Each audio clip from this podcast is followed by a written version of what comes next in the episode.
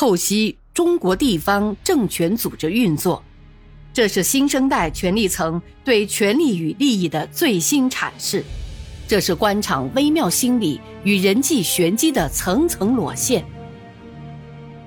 请听现代官场小说《生死博弈》。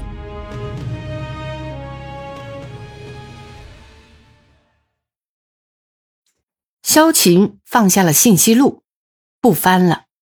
他越看越让他沉浸在强烈的思念中不能自拔。最近同周建明交流，他隐约感到他思想有些苦恼。他想劝劝他，可又不知道从何说起。工作上的事他不便多掺和，但他知道组织部长这个角色不是个好差事儿。他担心他因此会影响身体。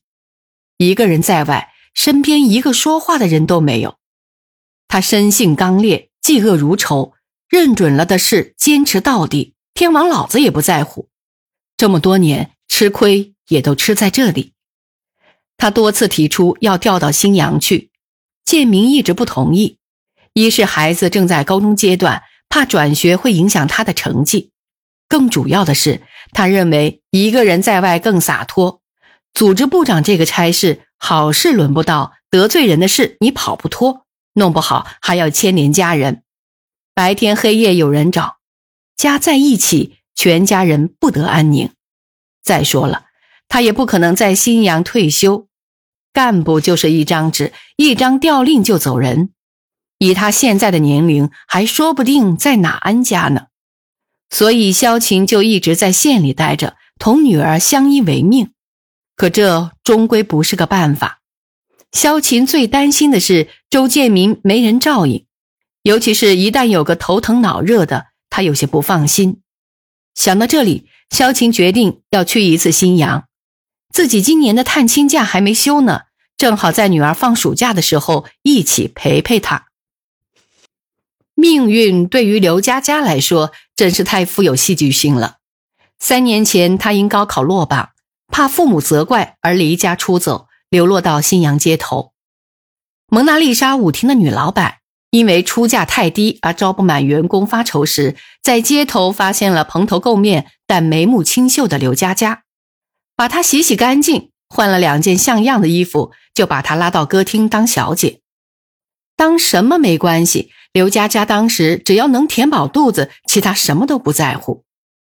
人没到那种境地，想象不到那种感受。他还真感激那个女老板，正是她才有了后来同田文阁的那一段往事，才有了柳王明的关系，才有了今天腰缠万贯的风采。同田文阁的较量，又让他明白，命运不是注定的，是抗争来的。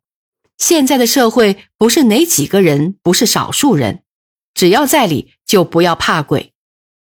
那天晚上，田文革趴在他身上，见公安局抓嫖娼的事儿来了，马上由嫖客变成了警察，他气极了。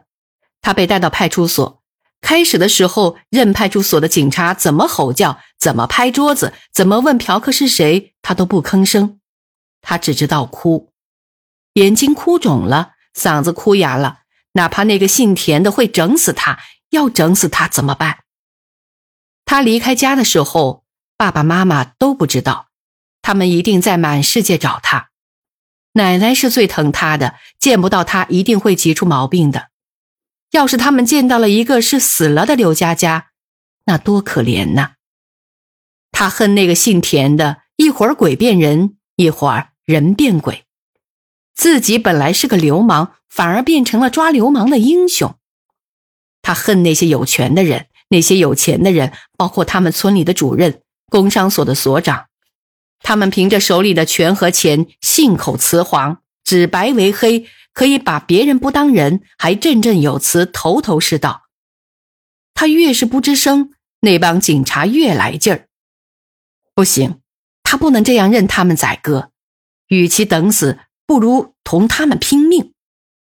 他抹去了眼泪，摸到了口袋里的名片，他把名片攥得紧紧的。突然，像头发了威的母狮子，披头散发，向那个坐在办公室后面的女民警冲过去。谁？你们都认识他？就是他！女民警皱皱眉，掏出老花镜，对着名片一字一字的看着，慢慢眼睛睁圆了，嘴巴也合不上了。名片上明明白白写着：“新阳市公安局治安科田文革科长。”一下子屋里气氛紧张了。另一个民警连忙把几个同他一起抓来的小姐带到另一间屋子里去了。这边只剩下他和两个民警。他们耳语一阵后，一个民警掏出手机拨号到门外接去了。女民警突然好像醒悟过来，对他说：“呃，你可不能瞎说，你污蔑公安干警是要负责任的，知道吗？你别吓唬我，我知道他是谁。你们要是包庇他，我就找你们领导去。他就是烧成灰，我也认的。那你凭什么说是他呢？”他叫田文革，是你们的科长。他那地方还有个红痣，不信你去看。女民警吃了一惊，一会儿窗外闪过一束强烈的灯光，汽车戛然而止的声音，又进来两个民警，在那两个民警面前写了几个什么字就把他架上了汽车。刘佳佳挣扎着不肯上车，我不走，我要在这里说，我不走。他用脚顶住汽车门，任民警在后面怎么推也不上去。这时，那个女民警上来了，抱住他的身子推进了车内。汽车马上就开动了，自己身边左右坐了两个警察。刘佳佳，我们送你回家。你一个女孩子到处乱跑，你父母正在到处找你呢，为你着急，你知道吗？今晚的事儿我们查清楚了，没你什么事儿了。不过，你可不要在外面胡说八道了。刘佳佳从他们的话里听出来了，今晚的事儿他们摆平了，他们怕了。只要刘佳佳不说，这姓田的照样当他的科长，照样可以去欺负同他一样的小姐妹。他觉得这样不公平，他不能这样便宜了姓田的。不管怎样，今晚先回家。他离家也有些日子了，他想爸爸妈妈，想奶奶了。但他不能这样让民警带回家里，让邻居看见了，传到同学耳朵里，多没面子。他走之前曾给他最要好的同学说过，一定要在外面混出点名堂来，等他做出了一番事业，再把同伴们也带出去。可今晚一定得找机会逃跑才好。他的老家离新阳一百多公里，虽然不是一个省份。但很多农民工就在新阳干活汽车的颠簸，他身边的两个民警一会儿就鼾声大作。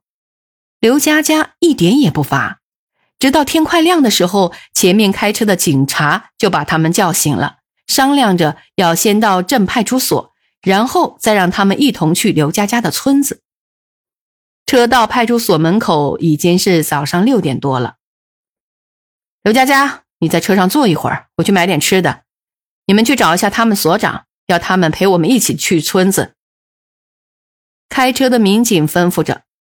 刘佳佳从窗子向外看看，这里正好离汽车站不远。我要上厕所。刘佳佳说：“快去快回，早点去你家。”妈的，我们今天还要去广州呢。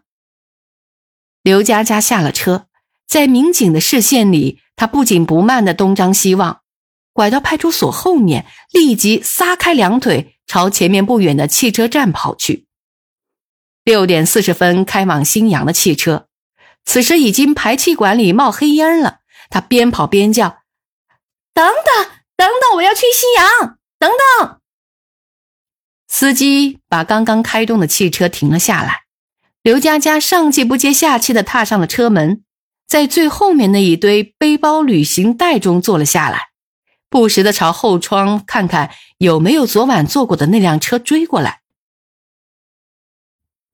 刘佳佳是个有心计的女孩，那天晚上她在歌厅里陪客人，听他们说是信访办有个什么领导接待日，每天市领导轮流到那里接待上访群众，群众有什么困难、什么冤屈要告什么状，就去那儿。可以当面解决问题，很多下岗职工、残疾人都通过那里找到了工作。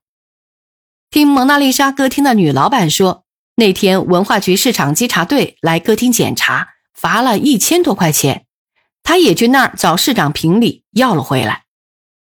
刘佳佳要告那个姓田的，他咽不下这口气，可自己不是新阳人，这里的市长会管我的事儿吗？他没有底，不管怎样，去试试，无非是在流落街头。纵使这样。刘佳佳这次流落也比上次更有经验了。就这样，刘佳佳当天来到了市政府信访办。这是市政府对面那条街上的一幢两层楼的小房子，屋里屋外围满了各式各样的人。要不是那挂着的牌子明明白白的写着“新阳市委市政府信访办公室”，刘佳佳还以为是个农贸市场呢。门外有好几个像是维持秩序的。门口的水泥地上，沿街的护栏上，屋里的长凳短椅，办公室桌椅上都坐满了人，吵吵嚷嚷，人声鼎沸。再进到内屋，有一排三张条桌子，后面都坐着一个埋头写字的人。他们身后墙上挂着一块牌子，上面写着：“今日接待领导，市长柳王明，有关部门领导王道广、徐向东、陈德山。”工作人员何明、廖进才、曲进、吴大尼，那些条桌面前都有人在排队，每一个排队的人都在对工作人员说明自己来访的理由，工作人员在帮他们填写一张什么表格。刘佳佳也加入了排队的行列，然后他看到二楼的楼梯口有一个把门的，由他叫名字，叫的谁就上二楼去。快到晚上七点，才叫到刘佳佳的名字。他在一个工作人员的引领下来到二楼一间屋子里，见到一个疲惫不堪的五十多岁的男人坐在一张办公桌的后面。他一双八点二十分的眉毛，眼晕像两团乌云罩在眼睛四周，脸色阴沉着，怪可怕的。他此时正从工作人员手中接过一张表，低头看着。你叫刘佳佳，他微微仰起头，盯着刘佳佳。嗯，是我。你说田文革侮辱了你，你有什么证据啊？你是干什么的？那天是他把我带到一个房间的，他还脱了我的衣服，然后一会儿他突然跳起来，穿好了衣服，对进来抓人的民警说我在接客，他跑了，把我带到派出所，要我交代。那。你是怎么认识他的？我从他口袋里拿到了他的名片。哦，口袋里的名片不一定是自己的呀，他也可以装朋友给他的名片，对不对？我我还知道他他下身的特征，不信你们让他去医院查查，我绝不冤枉他半点。你是市长吧？你要为我做主啊！柳王明心里一震。这个女人，别看她小小年纪，一点也不马虎。田文革呀，田文革，你小子也太不注意了，居然玩到歌厅里去了。要不是碰在我手里，你这下可就惨了。好啊，为你做主可以，你要听话。这事我会亲自调查，在我调查清楚之前，你对谁也不能说，知道吗？你在新阳有什么亲戚？住哪里？怎么跟你联系呀？刘佳佳告诉刘王明，他是从家里偷偷跑出来的，在新阳举目无亲，本来想在这里找个工作，没想到工作没找好，反而……刘佳佳抬不起头，鼻子酸的让他说不下去了。哦，这样啊，你别难过，你先住下来，我会想办法帮你找工作的，怎么样？你说的是真的？那我听你的。柳王明叫信访办的工作人员进来，交代他们安排好他的吃住，然后就把他领走了。